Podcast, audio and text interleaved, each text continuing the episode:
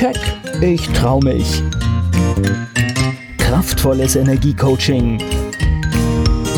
Der Podcast von und mit Manuela Klasen.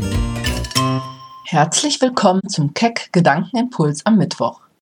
Genieße den Augenblick, denn der Augenblick ist dein Leben. Genieße den Augenblick, denn der Augenblick ist dein Leben.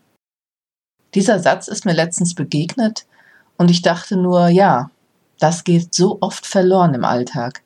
Wenn wir so durch den Tag hetzen, ganz beschäftigt sind, dass wir eigentlich einfach die Augenblicke, das Hier und Jetzt, gar nicht mehr so bewusst wahrnehmen oder ja auch die kleinen Momente genießen, die jeden Tag ganz wunderbar da sind. Viele schöne kleine Momente.